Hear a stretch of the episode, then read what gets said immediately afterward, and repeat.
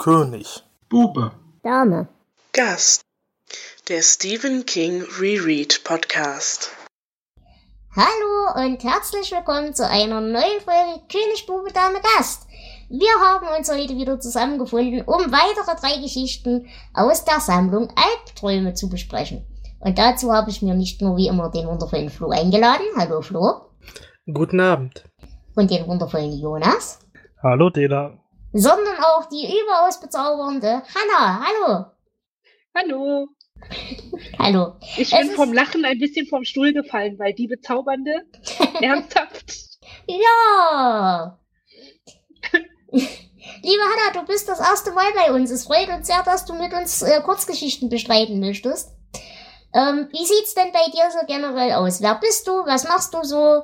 Ähm, kennt man dich eventuell? Äh, wir ähm, sind Autorin. Ich würde mal behaupten, hauptberuflich auch Mediengestalterin. Und in diesem Internet sind wir mit dem Podcast Viele Sein zugange. Und äh, mit dem Podcast der Vielzimmerwohnung, den wir zusammen mit Christiane Artig machen. Und ja. Mhm. Okay. Punkt.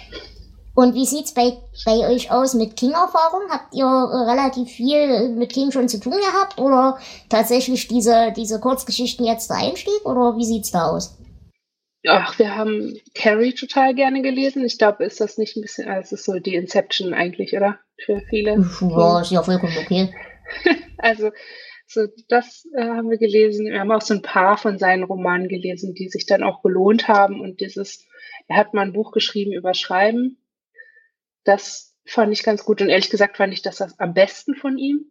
Mhm. Von, als, egal was jetzt kommt, das kriegt keine 19 Punkte von mir. okay. Das ist nur dieses, ja, das ist so unser Bezug. Ich wusste gar nicht, dass er so viele Kurzgeschichten veröffentlicht hat. Ähm, meinst du, meinst du das tolle Buch Dance Macabre oder meinst du das Leben und das Schreiben? Das Leben und das Schreiben. Mhm, okay, na, das kommt auch irgendwann noch. Wenn du möchtest, können wir dich da auch gerne einladen. ja, mach das gerne. Das, es ist, ist so auch, wir schreiben ja selbst und ähm, das Buch hat damals viel dazu beigetragen, viel gemacht, irgendwie da auch so eine gewisse Selbst, so ein gewisses Selbstbewusstsein also, zu entwickeln. Also ja, Mhm. gerne. Sehr cool, freue ich mich drauf. Gut, ähm. Ich habe dich schon eingetragen. Ausgezeichnet. Siehst du, dafür habe ich Minions. Ähm, ich würde sagen, wir haben heute wieder drei Geschichten. Wir haben heute Hausentbindung, Regenzeit und mein hübsches Pony. Und ich würde sagen, wir steigen gleich ein und fangen an mit der Kurzgeschichte Mein hübsches Pony. Und lieber Flo, du hast doch dafür bestimmt eine zeitliche Einordnung. Ja, wir befinden uns mittlerweile im Jahr 1989 und äh, King hat hierzu geschrieben, ähm, ein schlechtes Stück Arbeit aus einer unglücklichen Zeit in meinem Leben. Ähm, King hat versucht, unter dem Pseudonym Richard Bachmann ein, ähm, ja, einen Roman zu schreiben, unter dessen Pseudonym George Stark. Also es war wirklich ein großes Durcheinander. Und er hat, ähm, wie wir in Stark ja schon erfahren haben, hat er versucht, dieses Bachmann-Buch namens Machine's Way zu schreiben. Aber auch gleichzeitig hat er an einem Roman My Pretty Pony gearbeitet. Ähm, beide Bücher sind komplett auseinandergefallen. Es ist davon kaum was übrig. Und er hat die Geschichten dann, was er hatte, tief in seinem Stapel vergraben. Aber irgendwann, einige Jahre später, ist ihm das wieder so gekommen und er hat gedacht, hm, My Pretty Pony, da war doch äh, so eine Flashback-Sequenz, das könnte doch gut als Kurzgeschichte funktionieren. Und er hat sie wieder ausgegraben und äh, sie wurde tatsächlich veröffentlicht als eigenständiges Buch, äh, ganz, er sagt selbst, overpriced and overdesigned Limited Edition. Ähm, und äh, ja, dieses Buch war natürlich jetzt kein großer Erfolg. Klar, kann ja auch nicht werden bei sowas. Ähm, die Geschichte hat aber auch ein, ein Gegenstück. Ähm, in Skeleton Crew hatten wir die Geschichte The Wedding Gig. Ich weiß gar nicht, wie sie hieß. Mhm. Äh, irgendwas mit Hochzeit. Der Hochzeitsempfang. Genau, der Hochzeitsempfang. Ähm, das ist das Gegenstück zu diesem, dieser Geschichte. Die sind beide aus diesem Roman entstanden. Ach, das war mir tatsächlich nicht bewusst. Wie hast du das, hast du das in der Recherche rausgekriegt oder hat er das irgendwo innerhalb der Notizen erzählt? Äh, nee, das das, hab habe ich, wenn dann überlesen. Nein, das habe ich in der Recherche rausgekriegt. Ah, okay. Aber Mhm. cool. Mhm. Genau. Ja, und jetzt gucken wir mal. Also My Pretty Pony, 89 als eigenständiges Buch erschienen und dann ähm, in dieser Sammlung Albträume dann im Jahr 1993 auch gesammelt erschienen. Und Jonas erzählt uns jetzt mal, worum es in dieser Geschichte geht. Großvater George Benning schenkt seinem Enkel Clive seine Taschenuhr und erklärt ihm, dass die Zeit in der Kindheit als Erwachsener und im Alter unterschiedlich lang zu vergehen scheinen. Und im Prinzip war es das auch schon. Es wird ein bisschen ausgeschmückt, aber inhaltlich ist nicht mehr drin. okay. Ja, äh, ihr wisst, wie gesagt, die Kurzgeschichten sind für uns immer ein bisschen kompliziert zu besprechen. Deswegen gehen wir einfach geballt auf alles los. Und da würde ich euch tatsächlich fragen, wie war denn euer erster Einblick und Eindruck? Hanna, wie ging's dir? Schnarch. Komm zum Punkt. Worum geht's hier? Was ist mein Leben? Also ich habe bei der Geschichte war ich kaum bei dem, was er da beschreibt, weil es, es ist sehr King-typisch, viel Atmosphäre und viel, äh, Entschuldigung, Geschwafel, Hm. von dem man, also es ist ja häufig so, dass er viel Text macht, viel, ähm, viele Monologe auch, also die Figuren sprechen oft viel oder denken viel oder viel wird aus ihrer Sicht beschrieben und daraus ergibt sich ja dann irgendwann eine Geschichte und ich habe die ganze Zeit drauf gewartet, wann geht jetzt, also kann- ich ein bisschen Geschichte haben, bitte? Kann ich ein bisschen Handlung haben, bitte?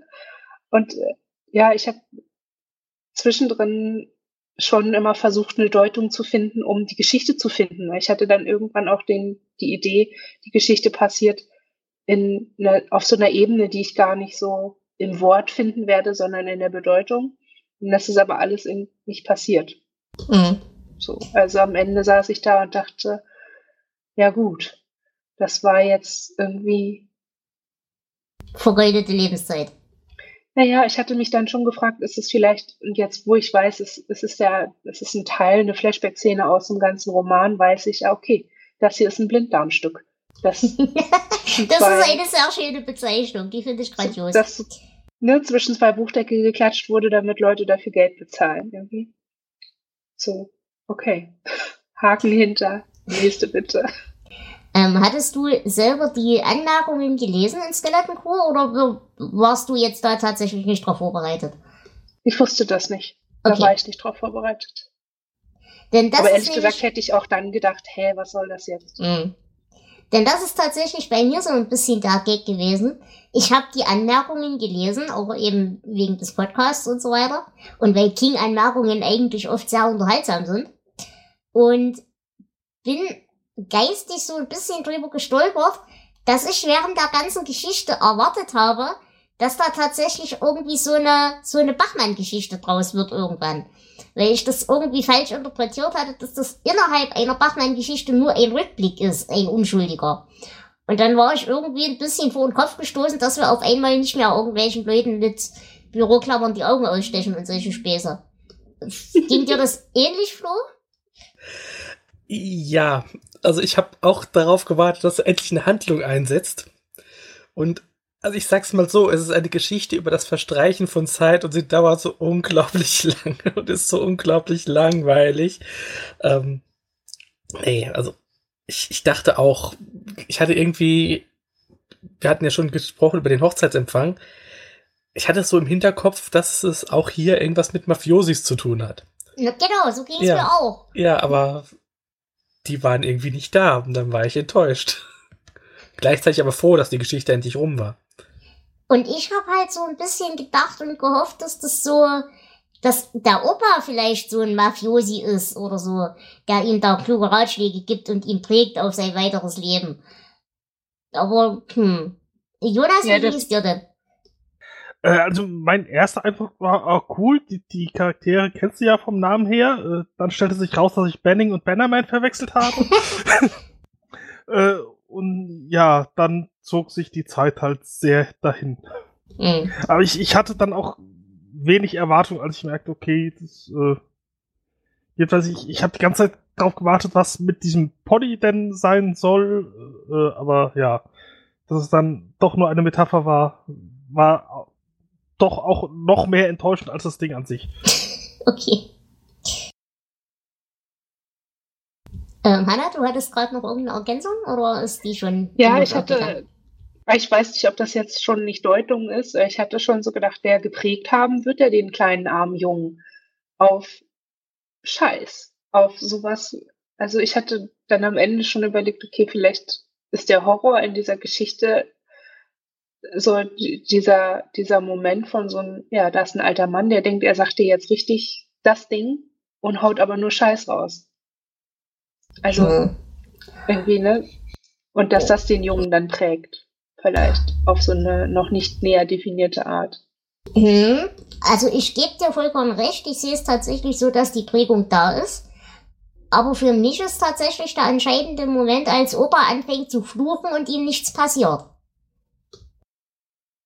Weil bis dahin ja. ist ja das Kind noch so, so unschuldig und Zeug und so weiter und der liebe Gott wird's schon machen und so weiter. Und als dann Opa anfängt zu fluchen und ihm nichts passiert, ist das, glaube ich, dieser Erwachungsmoment, dass er eigentlich tun und lassen kann, was er will, weil es keine göttliche Strafe gibt. Ja, ja. Bei mir ist das irgendwie, das war so subtil, das ist, das ist ja irgendwie auch nur so mit drei, vier Sätzen abgehandelt, dass es von der Langeweile irgendwie so erschlagen wird. Also es ist, jetzt wo du sagst, sehe ich das auch, ja das kann was sein, was dann in dem Jungen passiert ist, aber während des Lesens sagt er so, ja, hm. okay. Ja, ich finde es halt auch irgendwie so komisch, dass er so einen riesen Bohai macht äh, für so eine Binsenweisheit, dass natürlich je länger man lebt, die Zeit umso schneller vergeht. Das merkt jeder, der älter wird, aber mm, ja, aber ich glaube, das ist tatsächlich das Problem. Wir sind halt alt mittlerweile.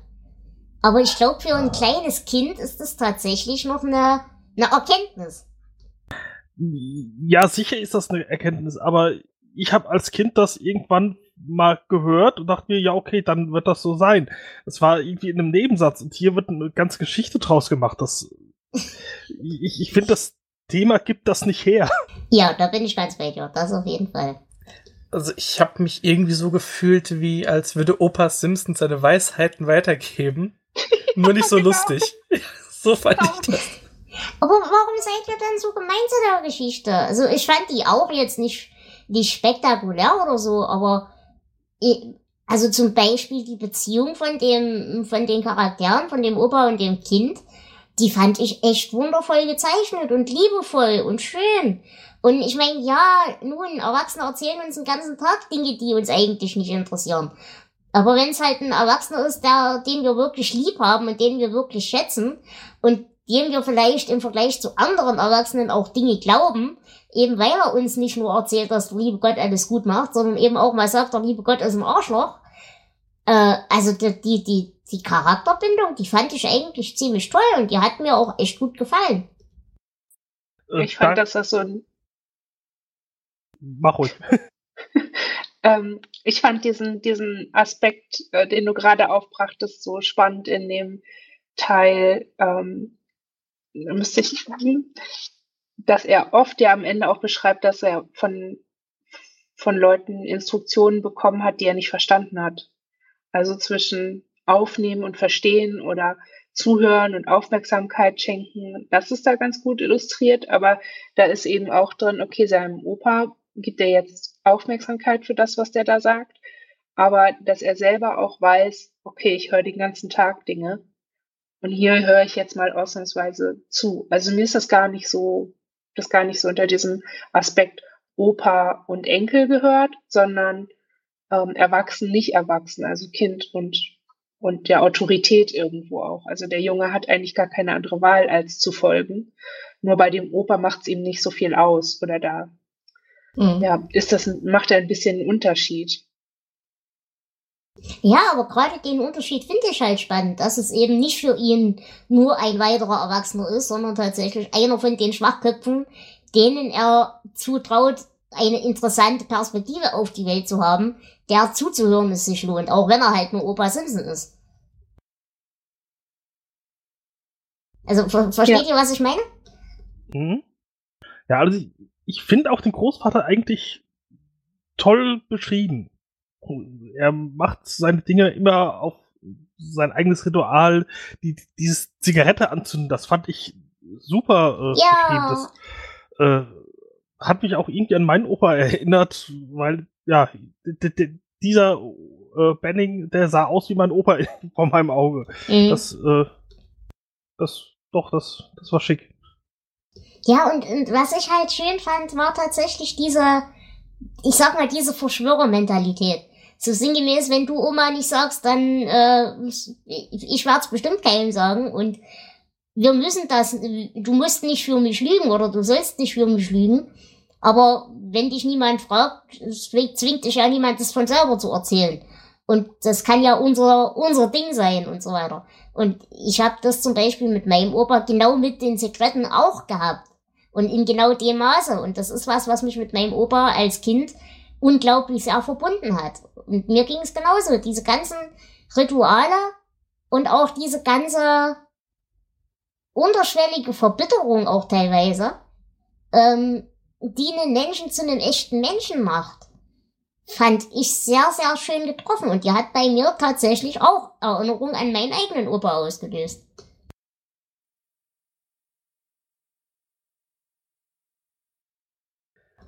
Was halt so ein starker Kontrast ist zu den King-Charakteren, die wir sonst so haben, auch in den Kurzgeschichten, die ja komplett blass bleiben und irrelevant.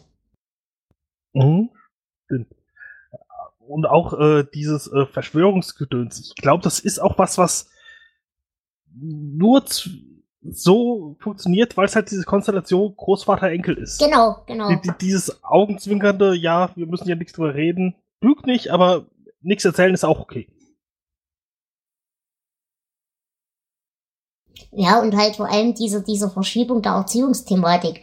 Erziehung ist dann funktionierend und sinnvoll, wenn sie halt nicht aus Zwang passiert, wie es bei Eltern ja logischerweise passiert, sondern eben auf so eine fast zärtliche, ratgebende Ebene gezogen wird. Das fand ich eigentlich auch ganz hübsch und das ist tatsächlich auch bei mir das Einzige, was als Kind funktioniert hat. Das ist eigentlich das Einzige, was bis heute noch funktioniert bei mir. Ich mein, mein Opa ist jetzt auch inzwischen schon einige Jahre tot, aber es ist tatsächlich so, dass mein Opa der Einzige war, der mir was sagen durfte. Aber du hast recht, so ganz negativ möchte ich äh, die Geschichte auch nicht stehen lassen. Ähm, also was mir gefallen hat, war die Atmosphäre. Mhm. Die war schön beschrieben, auch wenn sie ja eigentlich so das Einzige war, zu nichts geführt hat. Aber ähm, fand ich eigentlich ganz schön, fand ich auch ähm, ja, teilweise sogar ein bisschen poetisch beschrieben. Äh, ganz kurz, meinst du mit Atmosphäre tatsächlich das rundrum, also so diese Kirschbäume und Zeug und so weiter? Oder meinst du wirklich die auch die die sowohl als auch zwischen? Okay. Ja. Hm? Also sowohl die Beschreibungen als auch die Atmosphäre, die die Beziehungen, sagen wir mal. Mhm. Ähm, bei meinem bei meinen Nachforschungen bin ich drauf gestoßen, dass die Geschichte ähm, ja teilweise wirklich als, als hohe Literatur angesehen wird, so ähnlich wie die Meerenge damals. Um Gottes Willen. Es wird noch schlimmer und sie wird mit Hemingway und Bradbury verglichen. Hemingway stimme ich zu. Hemingway stimme ich zu, weil Hemingway ist genauso ein Schwafler. Ja, aber Bradbury also, nicht. Bradbury nicht, nein, das passt nicht. Hemingway, okay, ja. Ähm, ich habe aber wirklich auch festgestellt, dass die meisten Leute sagen, äh, ja, okay, die Aussage, äh, dass die Zeit halt in der Jugend langsamer vergeht als im Alter. Äh, schön, das sind, kann man in zwei Sätzen so erklären und das sind 24 Seiten. Die Geschichte ist sehr, sehr langweilig. Also das sind sich, glaube ich, die meisten äh, einig, selbst die, die sagen, äh, ja, es ist Literatur, aber es ist keine gute Literatur. Was mir zum Beispiel, deswegen habe ich gerade nachgefragt mit der Beschreibung. Denn das ist zum Beispiel an mir komplett spurlos vorbeigegangen. Für mich war das wirklich nur diese Immersion von der Beziehung. Aber dieser ganze Blödsinn mit, äh, die spielen Verstecken erst und dann und so weiter und dann diese Kirschbäume und dieser Hügel, das, die ganze Landschaftsbeschreibung war mir völlig egal. die hat auch überhaupt nichts bei mir ausgelöst, von wegen Idylle oder sonst was oder Heimeligkeit oder was auch immer es auslösen soll. Bei mir hat tatsächlich nur das Charakterbild funktioniert. Mm, wobei das teilweise ja auch äh, vermischt wird. Also ich, ich gebe jetzt als Beispiel mal einfach den ersten Satz der Geschichte. Der alte Mann saß unter dem Scheunentor, wo es nach Äpfeln roch, und schaukelte. Er wollte nicht rauchen, aber nicht, weil der Arzt es verboten hatte, sondern weil sein Herz unablässig flatterte. Und diese, diese Verbindung von dem Inneren und auch das Scheunentor, wo es nach Äpfeln riecht und so. Ähm, also ich, ich würde sagen, diese Mischung, das hat mir dann doch schon ein bisschen gefallen, also am Anfang gefallen. Später wird es tatsächlich dann auch da wieder ein bisschen äh, sehr schwafelig. Mhm. Aber so grundsätzlich ähm, ist, ist das ja nicht so ganz King-typisch. Da mochte ich das schon. Okay. Dann reden wir doch mal tatsächlich über diesen Effekt. Wir haben öfters schon mal drüber geredet. Ich habe diese, diese obligatorischen Kindererfahrungen nicht. Also ich kann mich zum Beispiel nicht an dieses Gefühl erinnern, dass als Kind die Zeit so ewig war. Das habe ich überhaupt, das kenne ich nicht. Aber das liegt halt auch daran, dass ich meine Zeiten immer anders verbracht habe als normale Menschen, weil ich ja halt selten draußen rumgestiegen bin und so weiter. Aber was zum Beispiel bei mir ganz, ganz krass ist, ist dieser Effekt, den er auch sehr schön beschreibt, dass zum Beispiel in meiner Wahrnehmung, wenn mich jemand fragt, wie alt meine Eltern sind, meine Mutter ist zum Beispiel für mich immer noch 30 und das ist voll gruselig, weil ich jetzt selber 30 bin. Aber das ist so dieser entscheidende, dieses entscheidende Jahr gewesen. Irgendwie, was bei mir sich in der Erinnerung festgesetzt hat, wo wahrscheinlich bei mir der Schalter umgeflogen ist. Seitdem ist bei mir halt zumindest für andere Leute nicht mehr viel Zeit vergangen. Wie ist es bei euch? Geht es bei euch bei beiden so, dass ihr diese Ewigkeit gefühlt habt und dieses andere oder auch nur eins von beiden? Hm. Ich weiß nicht, ob ich das richtig äh, verstanden habe. Also ich weiß, äh, früher als Kind war ein Jahr eine unglaublich lange Zeit. Und heute ist das halt ein Jahr. Also das kennst du. Denn das kenne ich zum Beispiel gar nicht. Bei mir, ich habe nie das Gefühl gehabt, dass die Zeit jetzt schneller vergeht, als als Kind vergangen ist. Äh, doch, auf jeden Fall. Also für mich ist äh, ein Jahr eine feste Zeit, mit der ich rechnen kann. Äh, und das war früher äh, halt eine Ewigkeit. Mhm, das okay. kann ich so verstehen. Ja. Es geht mir, glaube ich, genauso. Mittlerweile denke ich manchmal wirklich, die Zeit rennt. Ähm, wir nehmen das jetzt auf Ende Februar. Und ich kann mich tatsächlich erinnern, wo der Januar hin ist. Und früher als Kind, da hat sich das gezogen. Da waren die Winter ewig, da waren die Sommer ewig. Äh, ja, ich weiß nicht wieso, aber doch, ich kenne den Effekt. Ich glaube tatsächlich, das liegt halt daran, wie man lebt. Also, wenn du halt als Kind, wie gesagt, den ganzen Tag draußen rumstiefelst oder irgendwas machst, dann ist halt so ein Tag auch anders, weil du eben mehr erlebst oder anderes Zeug erlebst und so weiter und so fort.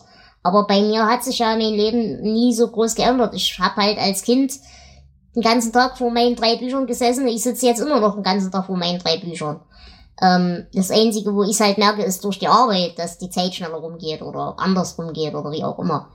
Aber das ist tatsächlich so ein Ding, das mir echt aufgefallen ist, dass mir das komplett fehlt, diese Wahrnehmung. Also bei uns ist es, ich würde dem so dem dazusetzen, dass es auch darauf ankommt, was man erlebt und wie man erlebt. Also für uns ist Zeitempfinden so eine Sache, ich weiß, dass sie linear ist, aber wir nehmen uns gar nicht so wahr, also uns selbst und die Welt auch nicht. Also eine Stelle in der Geschichte, äh, in der der alte Mann das so beschreibt, dass er ähm, irgendwie nach einer Woche, die schwierig war, seine Frau hatte irgendwie die ganze Zeit Schmerzen dass er dann im September im Laden war und da sind dann schon die Sachen für Halloween. Und er dann so beschreibt, ähm, ich lese das gerade noch vor, ähm, aber da sagte ein Teil von mir, hey, Moment mal, George, du bist es ja selbst, der nicht mehr alle Tassen im Schrank hat. Und damit lag ich gar nicht mal so falsch. Clivey, Clivey. weil es nicht mehr Sommer war. Und das wusste ich so sicher, wie ich weiß, dass wir jetzt hier stehen. Und das kenne ich total. Mhm.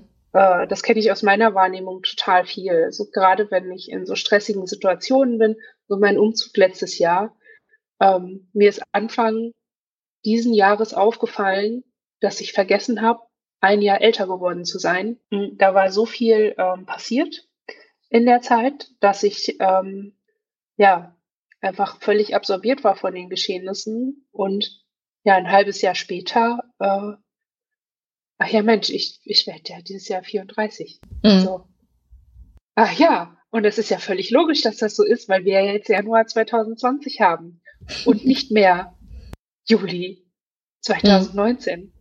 Also so merke ich das jetzt als Erwachsene und ich glaube wenn man Kind ist ist das ähnlich weil man ja völlig anders also die, die Welt ist noch neu. Man hat sie nicht schon tausendmal erlebt und dann ist das nicht so, als wenn man mit ganz vielen neuen Dingen konfrontiert ist, von denen man dann so ganz schnell absorbiert werden kann, wenn man erwachsen ist. Ich mhm. könnte mir vorstellen, dass das so ein Effekt ist, der da mit reinkommt. Und ja. Denke ich auch, das auf jeden Fall. Und wie ist denn das bei euch? Bei mir gibt's so Schlagjahre, wo bei mir die Zeit eben hängen geblieben ist und wo auch in meiner Wahrnehmung seitdem sich nicht mehr viel getan hat. Äh, bei mir ist zum Beispiel tatsächlich so die, die Gegend um 2000 rum, das Ding. Deswegen, wie gesagt, wenn nicht im Halbschlaf jemand fragt, wie alt ist meine Mutter, sage ich 30. Weil das der Stand von damals 2000 war. Ähm, habt ihr das auch, dass ihr so geistig auf einem bestimmten Jahr irgendwie hängen geblieben seid? Ja, voll. Ich, ich habe meine Geschwister, meine Familie ja verlassen, als ich eine Jugendliche war. In meinem Kopf sind die immer noch genauso alt wie mhm. damals. Mhm. Also okay. meine Geschwister sind nicht jetzt volljährig und haben Beruf und nee, die wohnen jetzt da noch mit meinen Eltern. In, ich ich glaube tatsächlich. Ich, ich glaube, mir geht's genau ähnlich, weil bei mir war es halt auch, der familiäre Bruch war halt bei mir auch 2000. Gut, ich schieb's immer noch ein bisschen drauf, so ein, so ein Millenniumswechsel merkst du dir vielleicht nochmal zusätzlich extra. Aber ich glaube tatsächlich, das ist bei mir genau derselbe Effekt, weil das eben auch mh, ja eine akut, ein akuter Bruch im Leben war. Drücken wir es mal so aus. Aber ich hab, hast du das auch mit Musik oder habt ihr das auch mit Musik ja. und so mit Serien ja. oder so? Ja. Wir haben irgendwie festgestellt, dass wir eigentlich keine Serien mehr richtig geil finden, die nach 2003 2006. oder so. Bei mir ist es 2006. Ja. nee, bei, doch, geht mir genauso, ja. Bei mir ist, glaube ich, so der letzte Bruch, wenn ich das so überlege, 2009 etwa. Und äh, ja, aber mit, mit, Musik und Serien, ich könnte ja auch gar nicht sagen, was heute aktuell ist. es ist vielleicht auch dieses, dieses alte, man will es auch gar nicht mehr wissen. Aber, ähm, ja, so entstehen alte Leute Musiken. Mhm. Ja. okay, Jonas, du bist davor gefeit, so wie dein, dein Lachen gerade klang. Äh, ja, zumindest äh, was so aktuelle Filme und Serien und Musik an. Ja gut, Musik vielleicht da hänge ich doch mehr an altem, aber ich, ich gucke viel aktuelle Serien und finde die gut. Also das, mm. okay. Und ich wüsste jetzt auch kein Jahr, in dem ich irgendwie hängen geblieben bin, aber so, so ein äh, Grundgefühl von Altsein und so, dann denke ich, okay, du bist jetzt aber auch über zehn Jahre älter als da. Das, äh, das, das ja. kann ich schon, ich konnte es jetzt nicht auf ein Jahr festmachen. Okay. Ja, ich muss mir auch immer klar machen, äh, dass ich jetzt fast 40 bin und nicht mehr 30. Ich fühle mich eher wie 30. Das passt auch zu dem 2009 ungefähr. okay. Ähm, dann würde ich sagen, reden wir weiter ein bisschen über die Geschichte. Äh, über die Verknüpfungen haben wir ja jetzt gerade schon so mehr oder weniger geredet. Einerseits hat ähm, Jonas ja Benning und ähm, den Menschen aus, aus Bannerman. Bannerman verwechselt, genau. Aber das hat damit nichts zu tun, die sind wirklich äh, voneinander zu unterscheiden. Aber wie gesagt, wir Aber haben hat halt die Geschichte so spannend gemacht. Aber wir haben halt hier tatsächlich eben diese, äh, diese, diese Geschichte mit den, ähm, George Stark Geschichten. Ähm, wie gesagt, sollte halt eigentlich ein, ein, ein einzelner Bachmann-Roman werden, beziehungsweise ein George Stark-Roman, beziehungsweise alles ganz verworren. Das ist die eine Verknüpfung. Und dann habe ich noch eine gefunden, die er hier in den Anmerkungen geschrieben hat. Und ich lese mal kurz vor. Als ich diese Reminiszenz fand, wundersam vollständig, fast eine eigenständige Kurzgeschichte, da war mir, als hätte ich eine Rose auf einem Schutplatz gefunden. Ich pflückte sie dankbar. Und was das mit den roten Rosen auf sich hat auf Schrottplätzen, das wissen wir ja inzwischen. Es gibt noch eine Verknüpfung, und zwar zu Dolores. Ähm, Im Verhör nach dem äh, Tod ihres Mannes, da sagt sie immer so im Kopf vor sich hin, mein hübsches Pony, damit sie nicht zu schnell antwortet. genau, stimmt. Gut, gibt's denn hierfür Verwertungen? Erschreckenderweise ja. Es gibt ein Dollar Baby, also ein, ein Fan-Kurzfilm aus dem Jahr 2009. Äh, ich habe ihn jetzt auch nicht gesucht, um ihn mir anzugucken. Ähm, weil wenn er so aufregend ist wie die Geschichte, wäre ich eh eingeschlafen. Und es gibt ähm, das obligatorische englischsprachige Hörbuch, diesmal gelesen von Jerry Garcia von The Grateful Dead. Interessant. Ähm, weißt du, in welcher, weil Albträume ist ja so gesplittet, weißt du, in welchem von beiden Büchern das drin war? Ähm, ich glaube Abgrund, aber jetzt. Mhm. Äh... Ja, ist auch nicht so wichtig, aber in einem von beiden Formaten ist es drin. Gut, ähm, ich würde euch jetzt gerne was über die Symbolik erzählen, aber die finde ich hier nicht. Wir haben hier tatsächlich eine sehr naturalistische Beschreibung, wie gesagt, im, im klassischen Stil, dass wir eben jede beschissene Türschwelle über drei Seiten beschreiben müssen. Wie gesagt, man kann das gut finden, mir geht's auf den Sack. Aber an sich richtige Symbolik, muss ich ganz ehrlich sagen, habe ich hier nicht drin, weil dieses Vergehen von Zeit ist halt tatsächlich eine ja, eine globale Wahrheit, wenn wir mal ehrlich sind, wenn wir älter werden. Äh, ansonsten fällt mir eben nur noch ein, warum es ausgerechnet das mit dem Pony ist. Die Zeit galoppiert. Aber verzeiht mir. Symbolik kann ich euch hier nicht mehr bieten. Ähm, da habe hab ich noch was entdeckt. Also scheinbar sagt man im, im Englischen, wenn man zählt, damit man so Sekunden zählt, dass man die Zeit richtig ungefähr einschätzt. Äh, eins, mein, My Pretty Pony, zwei, My Pretty Pony, drei, My Pretty Pony.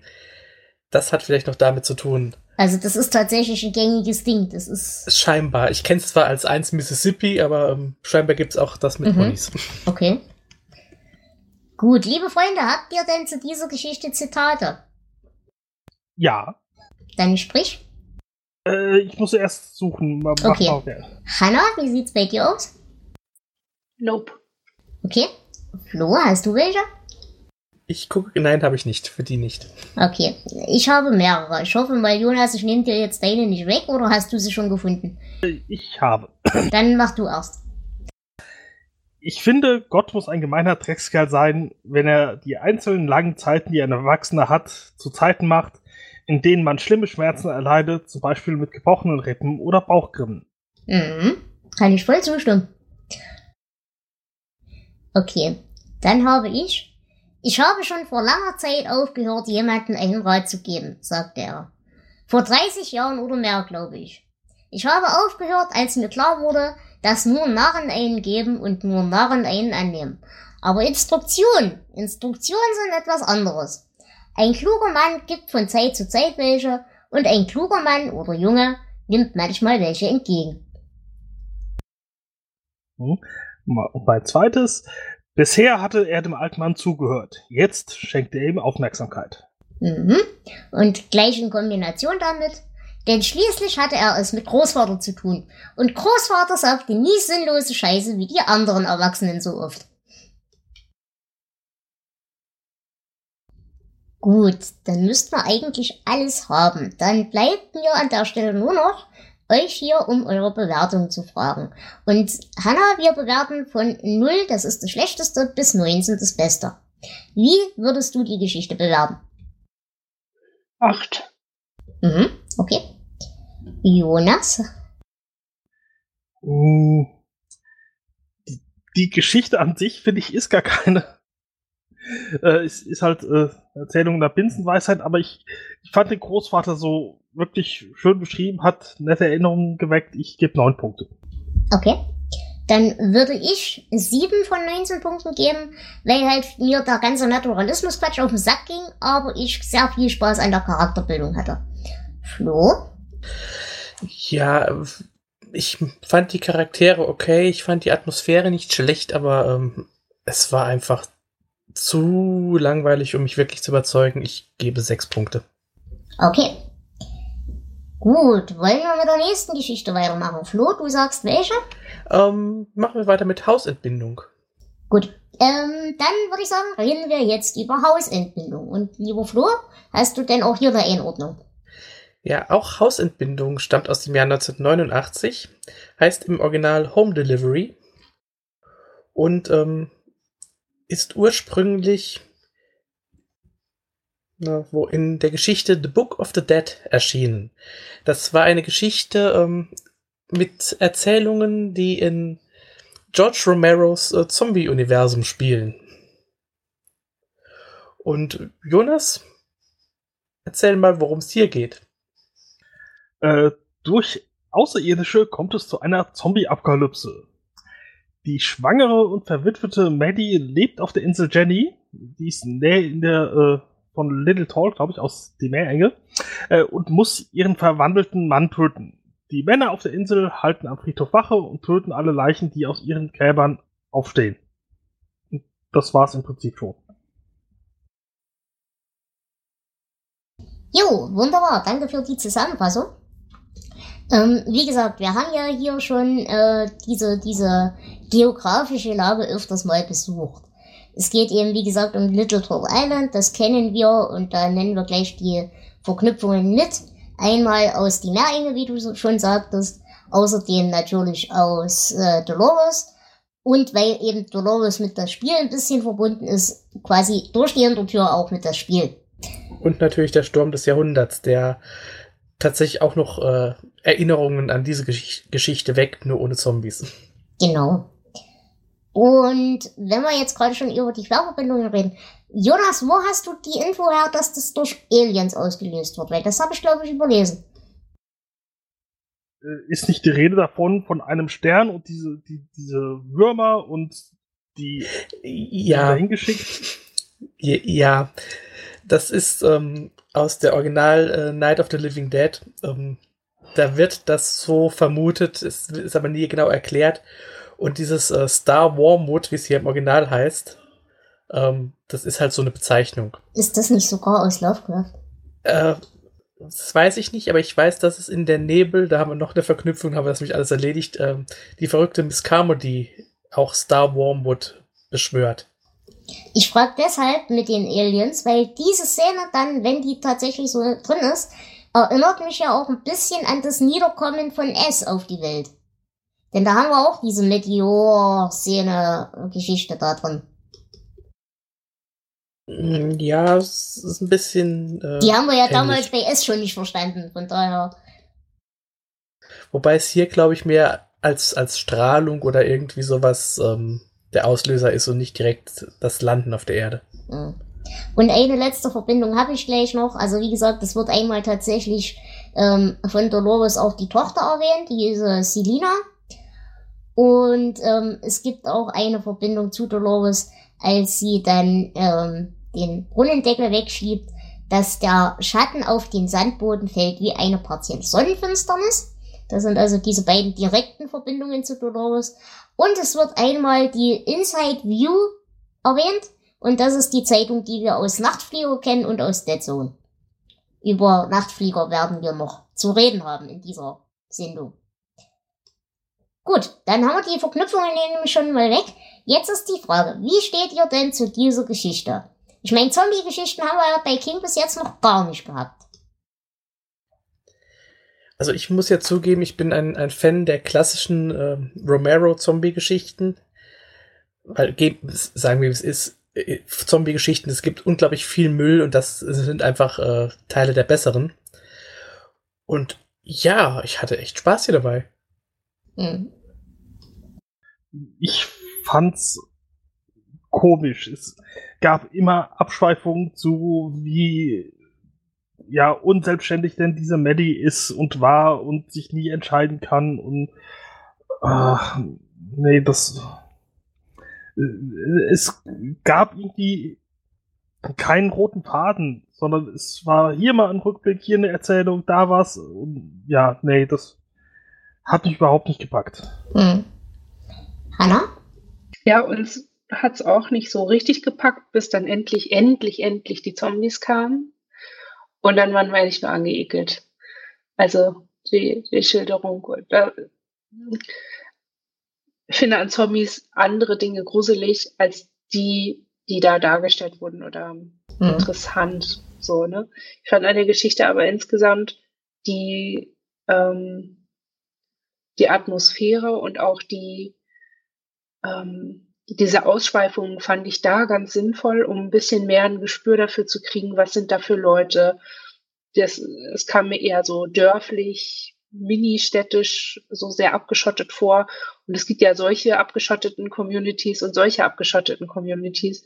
Und zu merken, okay, die sind irgendwie alle ganz schön einfach, aber gleichzeitig nicht dumm und gleichzeitig mhm. total, ähm, ja, auch in so einem, ja, spezifisch miteinander und bauen alle auf solchen Geschichten auf. Das konnte man dadurch ganz gut, ähm, äh, dem konnte ich dadurch ganz gut folgen. Das hat mir ganz gut gefallen. Mhm. Aber ja, es hatte eben seine Längen dann irgendwann.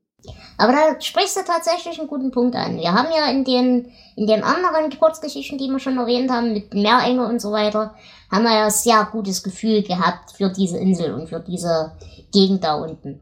Und da muss ich sagen, das hat diesmal auch wieder funktioniert. Nicht in dem Maße wie bei der Meerenge, aber das Gefühl kam wieder.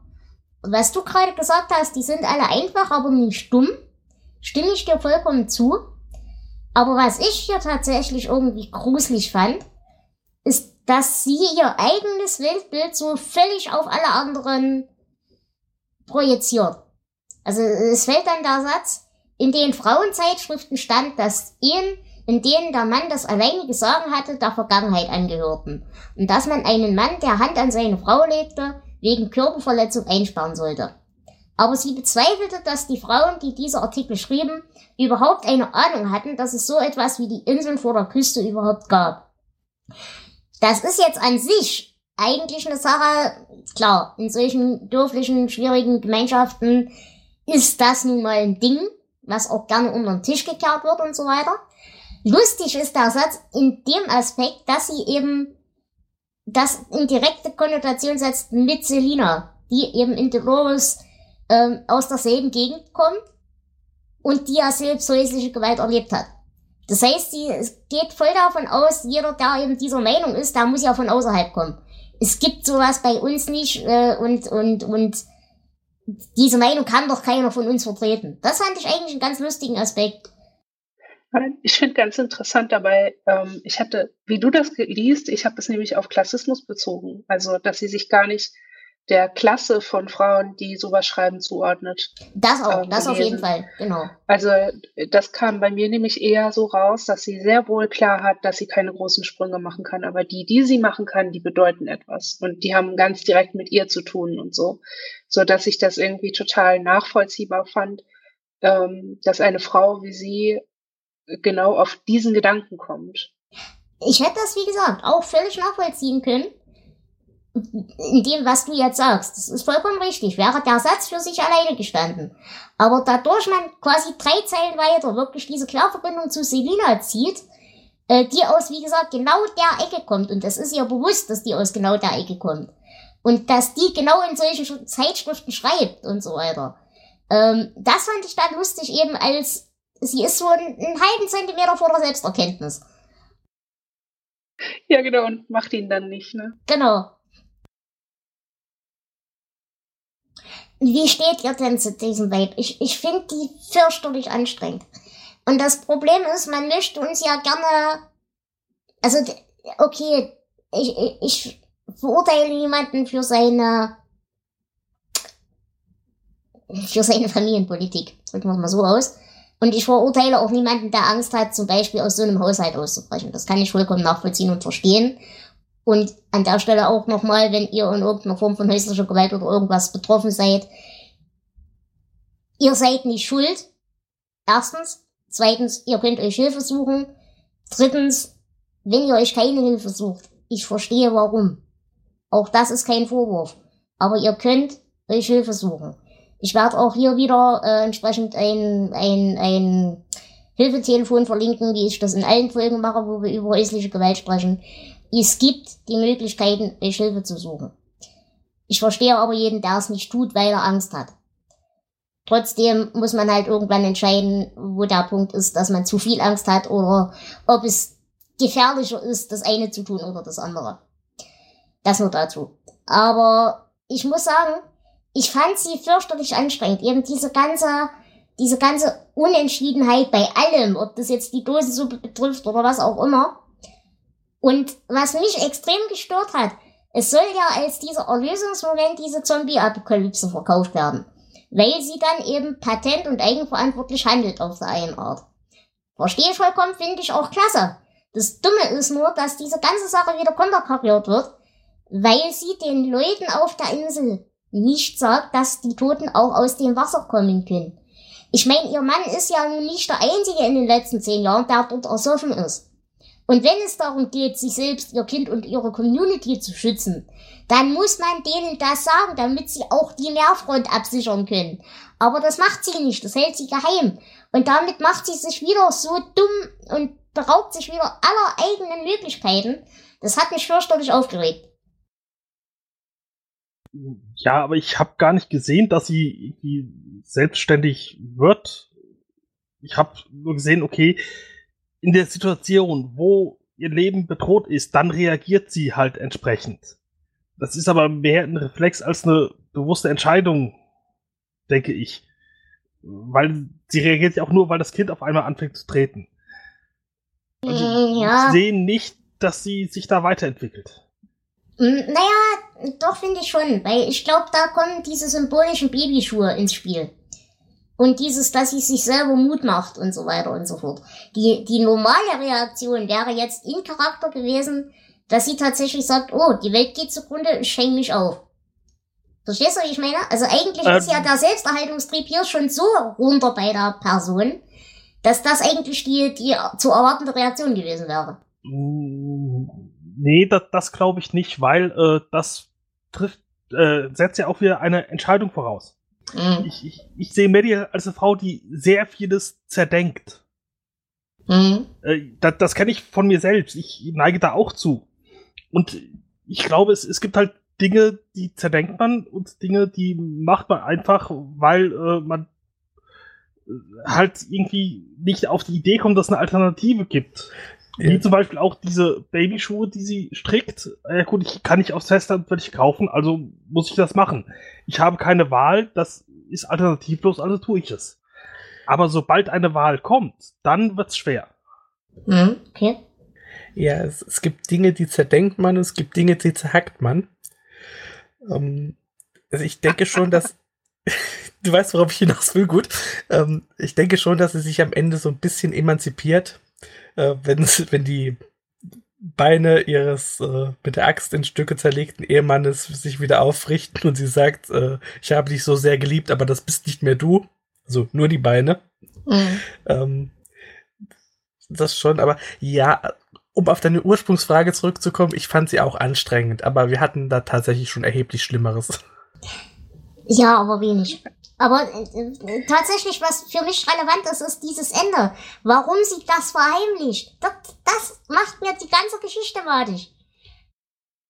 Ich würde gerne noch mal einen Schritt zurück. Und zwar ähm, äh, die, ich, ich habe, Maddie hat am Anfang dieses Ding von, ähm, man hat eine Schulter, gegen die man, äh, oder so ein Ding, gegen das man die Schulter pressen muss. Ähm, ich habe jetzt schon äh, drei Finger in der Geschichte, deswegen kann ich das nicht nochmal nachgucken. ja, ich weiß ist- was du meinst. Hm?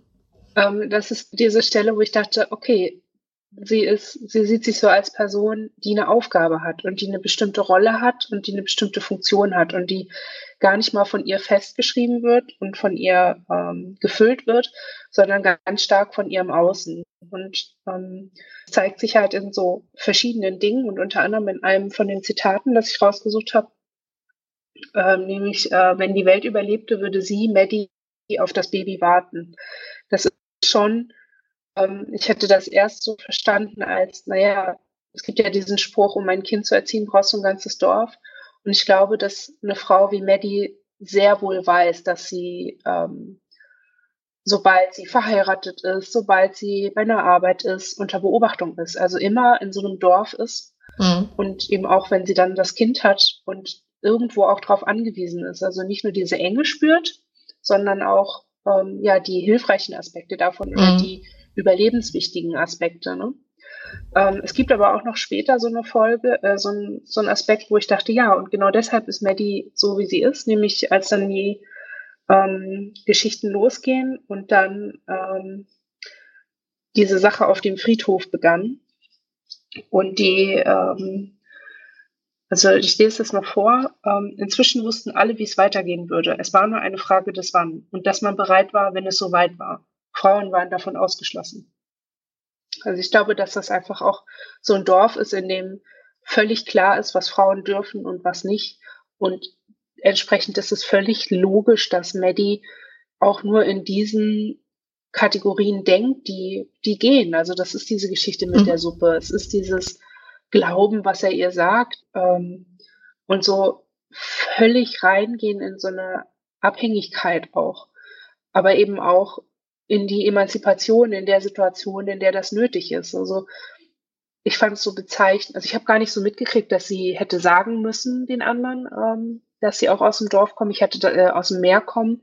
Ich hatte das nämlich so verstanden, dass diese Zombies die Angehörigen irgendwie heimsuchen. Und in Maddys ja, Welt wäre das wäre das völlig logisch, sich nur um den eigenen Scheiß zu kümmern, weil das ist ja dann was Privates, das ist ja dann was Persönliches, was in dem Haus passiert. Und was im Haus passiert, geht ja in der Regel und speziell in solchen Gesellschaften oder Kontexten ja niemanden was an. Da bin ich ganz bei dir. Nur das Problem, was ich habe, ist, wie du schon selber sagtest, sie ist sich tatsächlich einerseits natürlich der Beobachtung und der negativen Aspekte bewusst, aber sie ist sich auch vollkommen bewusst, dass dieses Dorf und die ganze Unterstützung äh, für sie lebensnotwendig ist und für das Kind und so weiter und so fort. Und gerade weil sie eben doch in einzelnen Aspekten mal Anflüge von Intelligenz zeigt, muss ihr klar sein, dass sie das Dorf beschützen muss, insgesamt, damit sie selbst geschützt ist. Na, du bist, bist du bei mir auf dem selben Blatt? Nee. Okay. Das ist, äh, das ist so ein Gedanke, es ist ja eine Ausnahmesituation. Also wie oft erwartest du Zombies vor deiner Haustür, von deinem toten Ehemann, dessen Kind du im Bauch hast? Ich glaube schon in einer Situation, die kontrollierter wäre, sowas wie, ob da ein Feind kommt, gegen den alle sind und der ganz klar definiert ist. Ich glaube, dann hätte sie diesen Schritt auch gemacht, ähm, das Dorf zu, ähm, zu beschützen. Aber in der Situation ist es einfach, ich glaube, dass sie wirklich denkt, das ist jetzt mein, das ist jetzt mein Problem. Okay. Ist ein interessanter Aspekt, finde ich eben schwierig, weil wir, wie soll ich sagen, sie ist ja zu dem Zeitpunkt, wo wir diese Geschichte lesen, nicht mal mehr sonderlich schockiert über die ganzen Dinge, die passieren. Liegt wahrscheinlich daran, dass die normale Alltagswelt für sie schon so schockierend und anstrengend und komisch ist, dass ihr diese neue Eskalationsstufe wahrscheinlich im Endeffekt gar nicht mehr so viel ausmacht. Ja, oder Aber sie trauert. Das sowieso, genau. Aber ich glaube halt tatsächlich, weil eben auch so oft erwähnt wird, die haben mittlerweile die Funktionsweise dieser Apokalypse verstanden.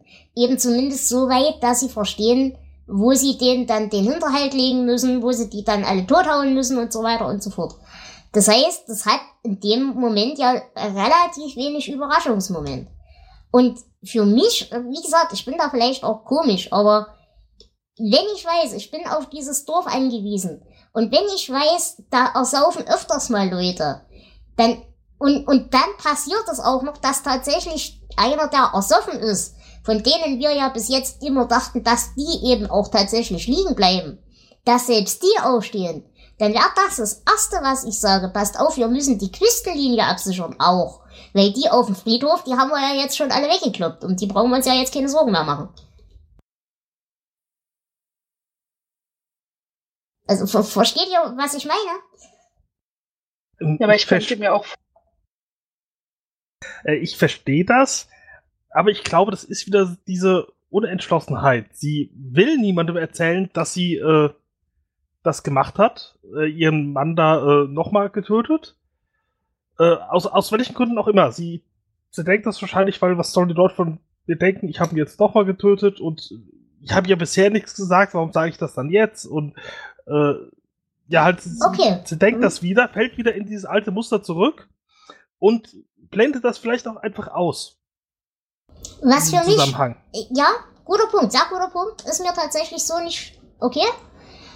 Ähm, aber was mir tatsächlich eben so komisch vorkam, für mich war das zu verschweigen eine tatsächliche, aktive, bewusste Entscheidung. Sie hat nicht rumgedruckt, sie hat nicht gesagt, ja, und ich überlege, ob ich dir das erzählen soll und so weiter und so fort, sondern es war eine, für mich. Aber der Punkt ist vollkommen, vollkommen richtig. Mit dem, was sollen denn die Leute denken und, äh, für mich war das tatsächlich eine bewusste Entscheidung, dass sie in dem Moment nichts sagt. Aktiv. Ich finde auch äh, interessant, sie sagt ja dann auch immer, sie kommt klar. Vielleicht genau, war das, das irgendwie so ihr Gedanke, ne? Ich komme klar. So, ich krieg das jetzt hier hin. Das, das meine ich halt. Auf der einen Art hat sie sich jetzt endlich so weit emanzipiert, dass sie auf sich selber aufpasst. Aber im selben Atemzug ignoriert sie dann halt wieder alles rundherum, was ihr selber auch wieder zum Verhängnis werden kann. Das ist genau der Punkt, auf den ich raus will. Ja, ich, ich sehe das mit der Emanzipation nach wie vor nicht, weil sie in meinen Augen ersetzt sie nur ihren Mann, der ihr Anweisungen gegeben hat und der ihr gesagt hat, was zu tun ist und wie es zu tun ist. Äh, das ersetzt sie durch die Dorfgemeinschaft. Und wenn die Dorfgemeinschaft nicht sagen, hier erzähl, was, sag, ob du deinen Mann umgebracht hast, was ja kein, niemand kann, so lange sagt sie dann genau. auch. Genau. Sondern hm. sie macht nur das, was ihr gesagt wird, nach wie vor. Hm. Hm? So, okay. so sehe ich das, aber. Nee, kann ich akzeptieren. Gut. Flo, hast du noch eine Ergänzung dazu? Ich mag Zombies. Gut. Ähm, nein, ich habe äh, tatsächlich währenddessen jetzt äh, euch gelauscht und äh, ein bisschen nachgeforscht. Ähm, erstmal der Star Wormwood. Äh, Stern Wermut wird er oft übersetzt, kommt in diversen King-Geschichten vor und stammt nicht von Lovecraft, sondern aus einer anderen großen Fantasy-Saga, ähm, der Bibel. Da äh, heißt es nämlich, ähm, der dritte Engel blies seine Posaune, da fiel ein großer Stern vom Himmel, der Stern, äh, Name des Sterns war Wermut. Offenbarung 8. Mhm. Ja, und dann habe ich mir auch angeguckt, ähm, dieses Book of the Dead, in der diese Geschichte erschienen ist. Ähm, wie gesagt, also ich habe da gar nicht so viel reingelesen, weil für mich war es einfach eine schöne Zombie-Story und ich mag Zombie-Geschichten. ähm, George Romero hat hier das Vorwort auch geschrieben und es waren auch eine ganze Reihe andere bekannte Autoren wie Richard Lehman und Ramsey Campbell beteiligt. Mhm. Ähm, scheint ein Buch zu sein, das ganz interessant ist. Es gab auch eine Fortsetzung, ähm, The Book of the Dead 2, Still Dead. Also noch immer tot. Ja, was auch sonst. Und ansonsten habe ich da auch eigentlich nicht viel zu, zu sagen mehr. Okay. Ich glaube, ich habe das schön auseinandergenommen. Dann gehe ich noch mal ganz kurz auf einen Aspekt ein, der mir in der Symbolik noch aufgefallen ist. Wie gesagt, reden wir mal nicht über die ganze Emanzipationssache. Äh, was ich aber noch lustig fand, das Ende der gewöhnlichen Welt und Zombies, ja, okay, das ist dann halt so, das nehmen wir dann mal so hin. Aber das Ende des Kapitalismus, oh mein Gott, das ist dann das Zeichen, dass alles zugrunde geht. Denn äh, es gibt dann diese schöne Szene, wenn man die Nummer nicht mehr anrufen und die Boxcar Willi Schallplatten, die es in keinem Geschäft zu kaufen gab, nicht mehr bestellen konnte, wenn zum ersten Mal in ihrem Leben keine Vermittlung zur Stelle war, dann war das Ende der Welt eine unumstößliche Tatsache. Das, was also in anderen King-Büchern äh, das Nicht-Existieren der Stones ist. Ich fand auch, das war wieder so ein, so ein Moment von, ähm, okay, jetzt geht's um mich Also Mhm. die Geschichte endet ja auch nicht damit, oh Gott, oh Gott, äh, ich kann nicht mehr einkaufen gehen, sondern ähm, es wird eine Hauseinbindung und es wird alles gut gehen. Also schon auch eher so das Gefühl, ja, okay, die Welt ist jetzt untergegangen, aber ich lebe ja noch, äh, also mache ich weiter. Mhm. Ja, auch diese Welt hat sich weitergedreht. Das äh, finde ich eigentlich auch hier ein schönes Bild. Genau. Gut. Äh, haben wir hierfür denn Verwertungen? Mm, Es gab immer mal Gerüchte über einen Film, äh, den gibt's aber nicht. Es gibt aber eine Comic-Version in äh, The Secretary of Dreams. Und ähm, es gibt natürlich auch das Hörbuch, wieder im Englischen nur, äh, das diesmal von King selbst gelesen wird. Mhm. Okay. Gut. Äh, liebe Freunde, habt ihr denn hierfür Zitate? Ja, eines. Mhm. In ihrem Kopf war er so lebendig, wie ein toter Mann es nur sein konnte. Okay. Hanna? Ich werde nicht mein ganzes Leben lang Hummerfischer sein, Maddie. Okay. Flo? Äh, nein, ich habe keins. Ich habe, man konnte Methodist sein und wenn einem das nicht zusagte, konnte man ein abtrünniger Methodist sein.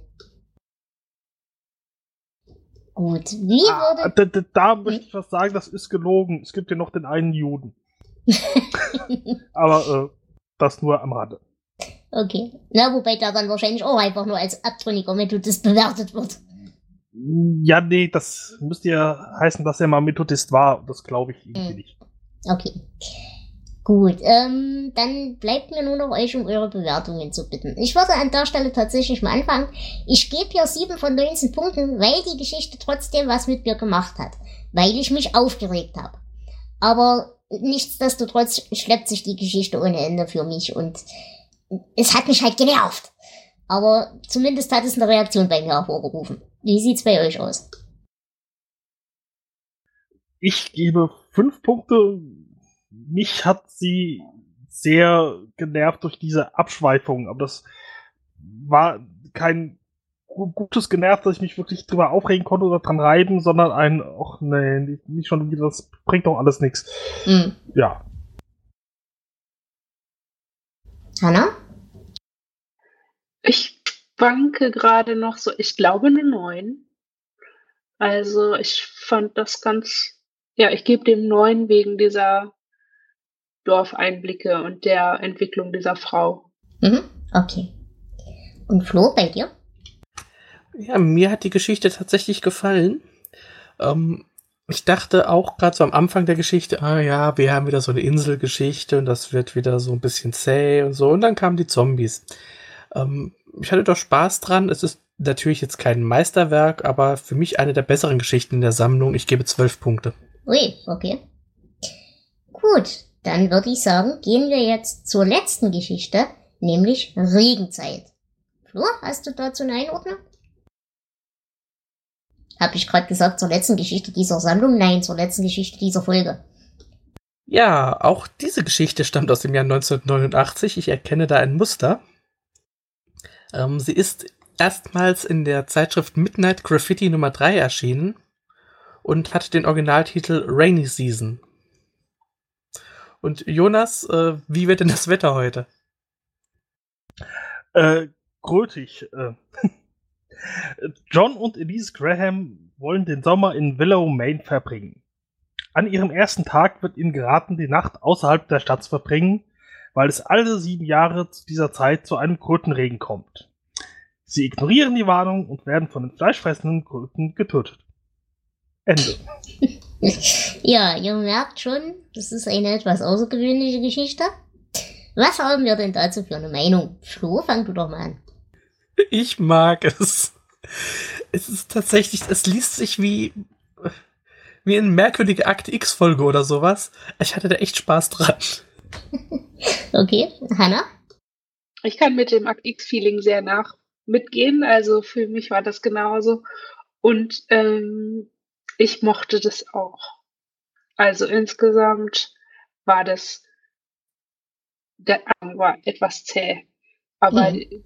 die Kampfhandlung und das, also das der Kern, ne, worum es eigentlich geht, das war schön, schön griffig, packend, lebendig. eklig, abstoßend, widerlich. Genau das, was ich mir erhofft hatte. Und das ist lustig, weil bei mir hat der Teil der Geschichte nämlich komplett versagt. Also die, die eigentliche Monstergeschichte hat bei mir überhaupt nicht gezündet. Aber was ich an der Geschichte tatsächlich mochte, war eben diese, diese Interaktion mit den Dorfbewohnern. So dieses, dieses die sind doch alle bescheuert. Der furzte Hund. Jonas, wie ging's dir? Äh, ich fand die äh, Szene am Anfang schön, wie äh, dieser alte Mann die Zigarette dreht, die auseinanderfällt, er flucht, dreht sich noch ein und so. Das fand ich schön gemacht. Und auch sonst, das ist halt, da ist eine Kurzgeschichte, mit der ich gut leben kann. Die ist äh, klar gestrickt, wenig Abschweifungen und ja, man, bekommt das, was man von der Horror-Kurzgeschichte erwartet im Prinzip. Ich, ja, ist mhm. nett. Also da stimme ich euch auf jeden Fall zu. Die tut auf jeden Fall nicht weh. Die ist auch nicht so zacherig wie die anderen Geschichten, die wir bis jetzt so hatten. Ähm, die geht auch vor allem schnell vorbei. Und ich sag mal so, die hat im Vergleich zu anderen Kurzgeschichten aus dieser Sammlung ja tatsächlich die Berechtigung, sich Horrorgeschichte zu nennen. Was mir hier tatsächlich aufgefallen ist, ähm, wir hatten ja bei äh, verdammt gute Band haben die hier so eine schwierige Ehe. Was ich hier sehr schön fand, war tatsächlich die Beziehung zwischen den zwei Leuten. Die gingen mir nicht auf den Sack. Ja, das fand ich auch. Ich fand es auch voll schön, dass äh, Sex drin vorkam zwischen den beiden. Also, dass das so, so slightly mit erwähnt wurde. Das ist ja auch was, was gerne mal vergessen wird. Ja, und vor allem nicht so schlimm und so gruselig, wie sonst bei King ist. Weil King kann keine Sexszenen schreiben. Ach echt? Nein, es ist ja. ganz schlimm. äh, ja, ich, Hier kann man ihm ja richtig dankbar sein. Ich, ich fand auch äh, schön, dass es nur in einem Nebensatz erwähnt wurde. Ähm, was mich ein bisschen aufgeregt hat, und da wollte ich euch mal fragen, bin jetzt ich wieder komisch oder ist die Welt komisch? Die generelle Antwort dazu kenne ich, aber in dem speziellen Fall. Wenn ihr in ein fremdes Dorf kommt und die kommen euch alle komisch vor, und die sagen euch, heute ist ein schlechter Tag, aber ihr könnt gerne morgen wiederkommen, wenn ihr wollt. Und dann könnt ihr so lange bleiben, wie ihr wollt. Dann habe ich doch als normaler Mensch, als normal denkender Mensch zwei Möglichkeiten. Entweder ich verpiss mich, gerade wenn ich die für verrückt halte, dann gehe ich doch gleich. Oder ich sag halt, okay, das ist euer Dorf, ihr werdet schon wissen, was hier abläuft. Dann gehe ich halt auch. Aber ich würde doch nicht zurückfahren und tatsächlich dort unterkommen. Wenn ich einerseits die Leute für Massenmörder halte, versteht ihr, was ich meine? Erklärt mir Aber das warum. tun die doch gar nicht. Die, die denken doch gar nicht, dass sie, dass sie getötet werden. Das ist ja nee, aber die denken, die sind alle bekloppt. Und wenn ich in ein Dorf komme, wo ich denke, die sind alle bekloppt, dann bleibe ich doch dort nicht. Naja. Aber die haben doch einander. Warst du schon mal in einem, in einem Feriendorf? Dela? Ja, ich komme aus so einem Dorf von Natur aus und ich bin nicht umsonst dort nur Warst du schon mal auf dem Campingplatz? Ja. Also mir ist das so, mir geht das bei jeder Radtour so, dass ich auf den Campingplatz komme und irgendwie denke, oh, das ist aber nicht so richtig meine Peer Group und die erzählen alle Quatsch. Also, ne? Ausländer, die mich verfolgen könnten und so weiter. Mhm. Also ich war mal auf so einem Campingplatz, wo es wirklich klar war, okay, die fahren hier irgendeinen Film gegen Ausländer vermeintliche. Und ich habe da trotzdem gepennt, weil wo willst du denn hin? Naja, aber die ja bieten denen doch sogar noch ein Hotel an, wo sie hin können. Tja, willst du da hin, wenn du denkst, das sind Massenmörder, würdest du dann da, oder Mörder oder was weiß ich, was für Verrückte, würdest du wollen, würdest du dann irgendwo hingehen, wo du es gar nicht kennst? Nee, aber dann fahre ich doch ins Dorf gegenüber, wenn schon nicht in das Dorf, was sie mir empfehlen. Aber ich stehe doch nicht in dem Dorf bleiben, wo sie sowieso bescheuert sind wenn die dir sagen, es soll Kröten regnen, ehrlich, nimmst du die für voll? Wie gesagt, das ist ja gar nicht der Punkt. Entweder ich nehme sie für voll, dann bleibe ich sowieso nicht. Oder ich hau ab, weil ich denke, okay, ihr habt eine Klatsche. Und wenn ihr die Klatsche habt, dann habt ihr wahrscheinlich auch noch eine andere, die noch viel gefährlicher ist für mich. Weil vielleicht denkt ihr dann, damit es anfängt, Kröten zu regnen, müsst ihr nicht opfern. Damit eure eigene dämliche Prophezeiung wahr wird. Aber so nee, oder so würde ich gehen. Seien wir mal ehrlich, du würdest nicht gehen, du würdest denken, die haben einen an der Klatsche, hier gefällt's mir, die sind wie ich. Oder aber die haben einen an der Klatsche, sind aber harmlos. Also ihr Ja, würdet das denken alle ja bleiben. dann auch, ne? Ihr würdet alle bleiben, ohne Ja. Scheiß. Ja, Ja. Ihr seid Ja. komisch. Wieso sollte ich Leute für voll nehmen, die sagen, es wird Kröten regnen? Nee. Nee, wie Ich wäre ehrlich gesagt ja. sogar Hm? Ja, ich wäre ehrlich sogar neugierig. Also ich hätte halt so, ah, okay, hier passiert was Interessantes. Ähm, das gucke ich mir mal an. Also ich hätte schon eher, dann, wenn die mir das überzeugend mitteilen und ich nicht so ganz denke, sie sind so richtig realitätsfern und den Eindruck macht er ja nicht. Dann ähm, hätte ich sogar schon eher so gefragt, ähm, ha, erzählen Sie mir doch. Und da, weißt du, das hat mich gewundert, weshalb Sie nicht gefragt haben, was für Kröten, wie sehen die aus und warum sollten wir uns vor denen in Acht nehmen? Was ist denn das Problem? Das habe ich die ganze Zeit gedacht. Na ja, gut, wenn es Kröten regnet, was soll schon passieren? Also selbst wenn es passiert, Kröten denkt man sich ja nicht als fleischfressende Monsterwesen erstmal. Ja gut, da bin ich halt wahrscheinlich wirklich abergläubiger als ihr. Ja. Hm? Also ich, ich wäre wahrscheinlich geblieben, aber ich hätte die Läden zugemacht. Wenn mir das geraten würde, das, das, hätte ich, glaube ich, gemacht. Ich wäre aus Trotz geblieben, weil ich, ich lasse mir doch von Verrückt nicht sagen, was ich machen soll. Äh, aber so ein bisschen höre ich schon auf die und mache die Läden zu. Ich glaube, das wäre das, was ich getan hätte. Ja, okay, das, also es, es, es, es, es signalisiert ja wenigstens einen, einen Hauch von Selbsterhaltungstrieb. Aber nein, da bin ich ganz ehrlich, da, da bin ich wahrscheinlich zu abergläubisch. Das ist ein Dorf, die sehen wahrscheinlich in ihrem Leben drei, drei Außenseiter. Wenn die sagen, in unserem Dorf ist was komisch, dann glaube ich denen das. Das ist mir scheißegal, wie abstrus das ist. Wenn die sagen, du sollst hier nicht sein, dann bin ich dort nicht. Ende der Diskussion. also mit dir wäre wahrscheinlich jeder 80er Jahre Horrorfilm ziemlich langweilig. Ja, Ja, wenn der verrückte Alte kommt und sagt, geht nicht in die Wälder, dann würdest du nicht in die Wälder Richtig, gehen. ich nicht bescheuert. Der wohnt doch dort länger als ich. Naja, Ja, aber hast du nicht mal dran gedacht, dass er vielleicht sagt, geht nicht in die Wälder, weil da drin stolper ich so, wenn ich euch abschlachten will heute Nacht. Ähm, also ich bin da immer bei so verrückten Sachen ein bisschen skeptisch. Aber hier, ich, ich habe wirklich hier keine, ich sehe keine Gefahr, bis, bis die fleischfressenden Kröten kommen. Hm, naja, okay. Ähm, aber ich muss sagen, die, die Dorfdynamik an sich, die hat mir sehr gut gefallen. Wie du vorhin schon sagtest, der furzende Hund und äh, der Zigarettendrehende Alte und so weiter und so fort. Und ich gebe auch dir recht, Hannah, ich, ich hätte auch nachgefragt. Ich hätte die ausgefragt. Ich wäre aber nach dem Ausfragen trotzdem heimgefahren. Ja, wenn die mir dann gesagt hätten, ja, also die haben kleine Zähnchen und die beißen auch gerne mal Menschen rein, dann wäre ich auch weggegangen, glaube ich, oder hätte mich zumindest irgendwie gewappnet. Aber ja, nee. Na gut, okay. Wir stellen also fest, ich werde der Einzige sein von uns, der überlebt, aber es war schön, euch gekannt zu haben. gut, ähm, habt ihr zu der Geschichte an sich noch irgendwas zu sagen? Wie gesagt, die, die Szene selber mit den, mit den Viechern, bei euch hat sie funktioniert, bei mir hat sie nicht so richtig gezündet.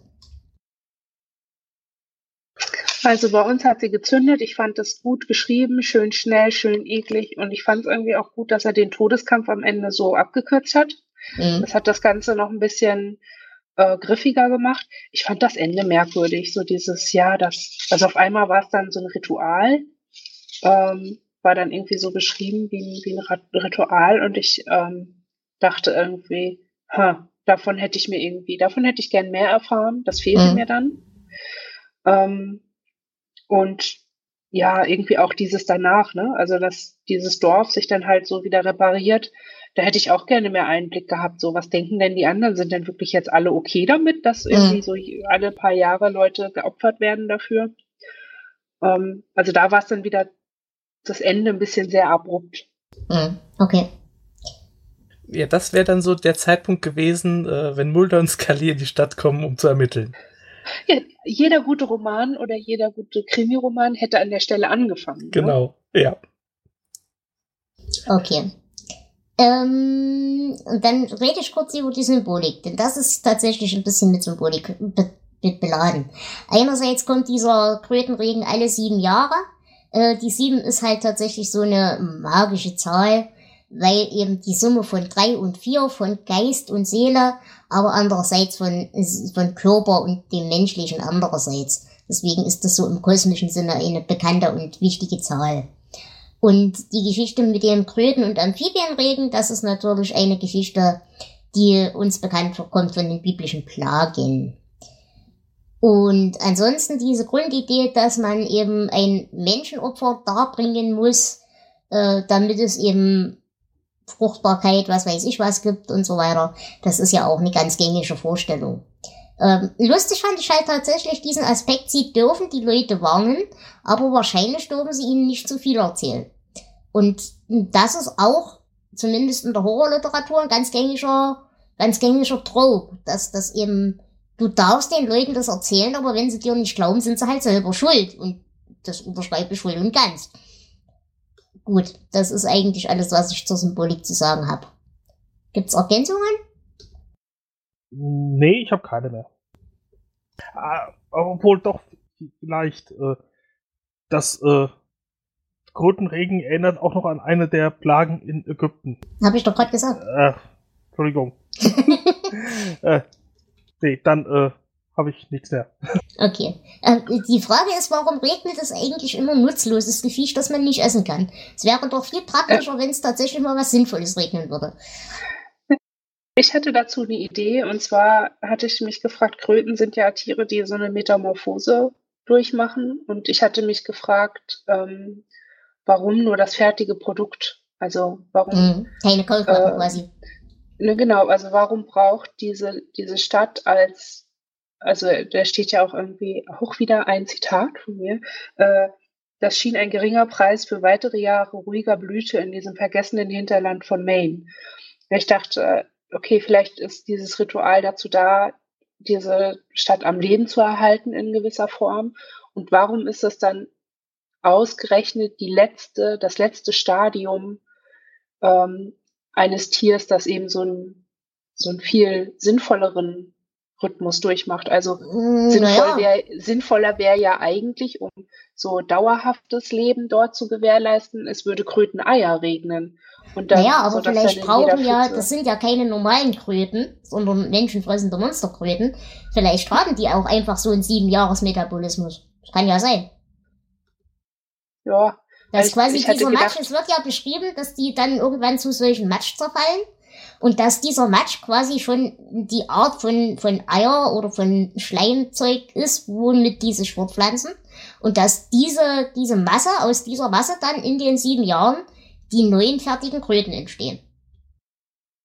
Naja, das ist, ich hatte das so als Dünger verstanden. Also, ähm, dass hier die lebenden Kröten, Kröten starben, die Toten zerflossen einfach mhm. in der, zu der weißlichen Flüssigkeit. Sie blubberte verhalten und versickerte langsam in der Erde. Und ähm, ja, ich habe, also das geht ja dann noch weiter. Dampfwölkchen stiegen vom Boden aus auf und eine Weile sahen die Felder vom Willow aus wie der Krater eines erloschenen Vulkans. Also ich hatte die Idee, dass es so wie eine Art Futter ist für diese Gegend. Also mhm. ne, so Dünger. Ja, aber nachhaltiger wäre es ja irgendwie, wenn Eier einfach nur fallen würden und dann einfach immer da diese Kröten sind. Mhm. Ja, hast du recht, auf jeden Fall. Gut. Ähm, habt ihr denn noch andere Zitate? Äh, Hanna, du hattest gerade alle schon oder hast du noch eins? Äh, ja, ich habe noch eins, das fand ich richtig super, weil ich als Autorin irgendwie genau auch dann wusste, ja, anders kannst du das jetzt auch nicht mehr ausdrücken. Und zwar äh, geht es um die Kröten. Äh, ihre Haut war warzig trocken, aber widerlich kalt und irgendwie lebendig. mhm, sehr schön. Ja, an dem Punkt dachte ich mir, ja gut, du hast ein lebendiges Wesen unter dir. Die Haut fühlt sich selbstverständlich lebendig an. Aber äh, das war nur mein Gedanke. Weißt du, Jonas, auf ja der einen Art bist du so ein fürchterlich rationaler Mensch. Aber auf der anderen Art würdest du nie weggehen, wenn du weißt, entweder die wollen dich umbringen oder es passiert irgendwas komisches.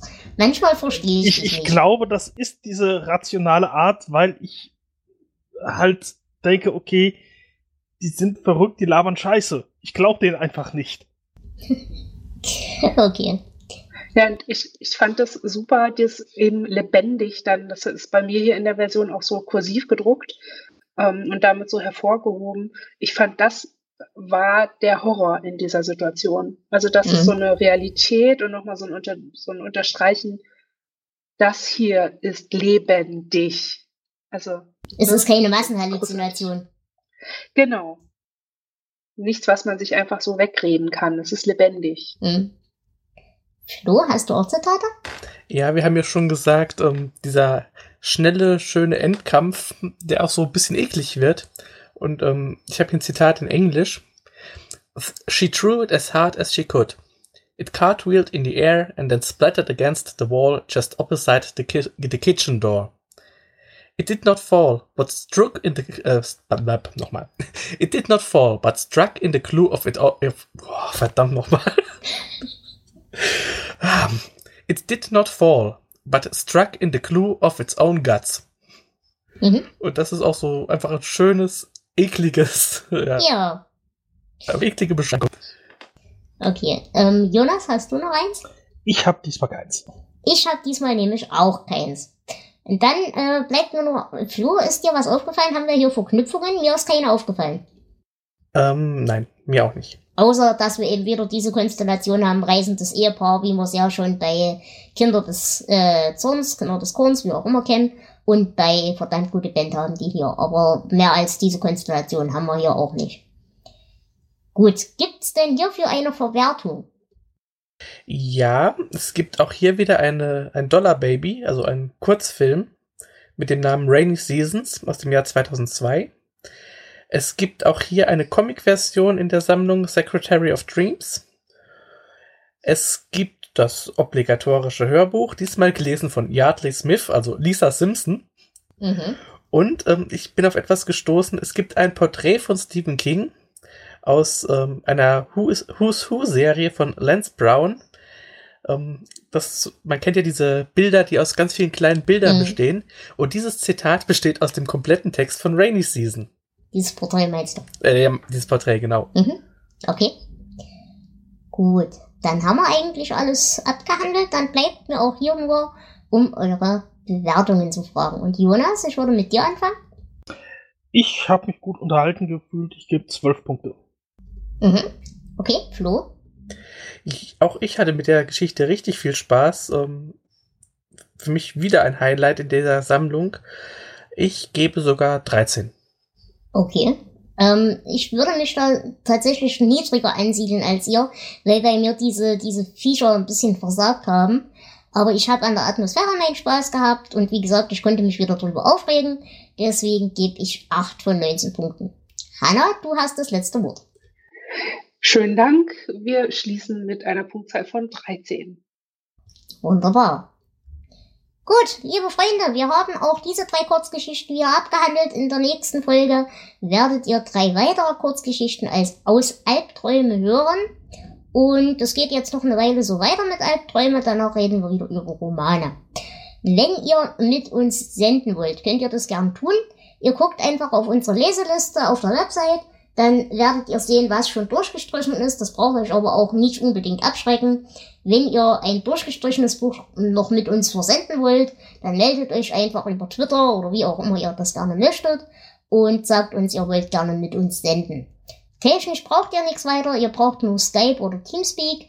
Ähm, Teamspeak ist uns immer lieber, das gibt's sowohl fürs Handy als auch über äh, PC und so weiter und so fort. Und ansonsten braucht ihr nur noch ein Mikro. Wenn ihr die Bücher nicht habt, die ihr besprechen wollt, dann müsst ihr uns rechtzeitig Bescheid sagen und wir sorgen dann dafür, dass ihr mit der Quellenlage entsprechend versorgt seid. Liebe Hanna, du warst ja jetzt das erste Mal bei uns. Würdest du sagen, wir haben eine große technische oder sonstige Hürde oder ging's halbwegs? Nö, es ging halbwegs. Ich bin mit deinem Support richtig gut klargekommen. Alles super. Wunderbar. Und wie gesagt, wir freuen uns drauf, dich dann bei das Leben und das Schreiben mit zu begrüßen. Das wäre sehr cool. Und ansonsten bist du uns natürlich auch für weitere Geschichten oder Kurzgeschichten gerne willkommen.